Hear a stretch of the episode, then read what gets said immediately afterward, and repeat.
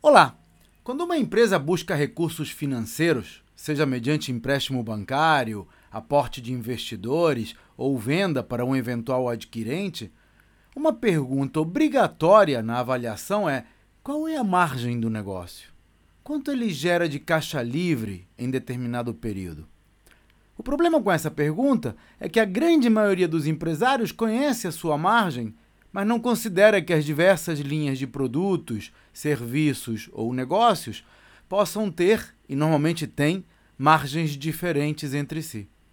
Nesse contexto, pode fazer muito sentido desmembrar a operação e considerar a venda separadamente dos serviços de instalação, por exemplo, ou separar os negócios para grandes clientes dos negócios a granel.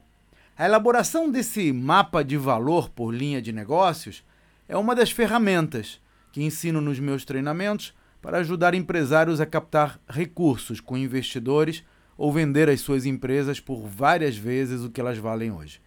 Conheça os detalhes no meu site claudionazajon.com.br. Até a próxima.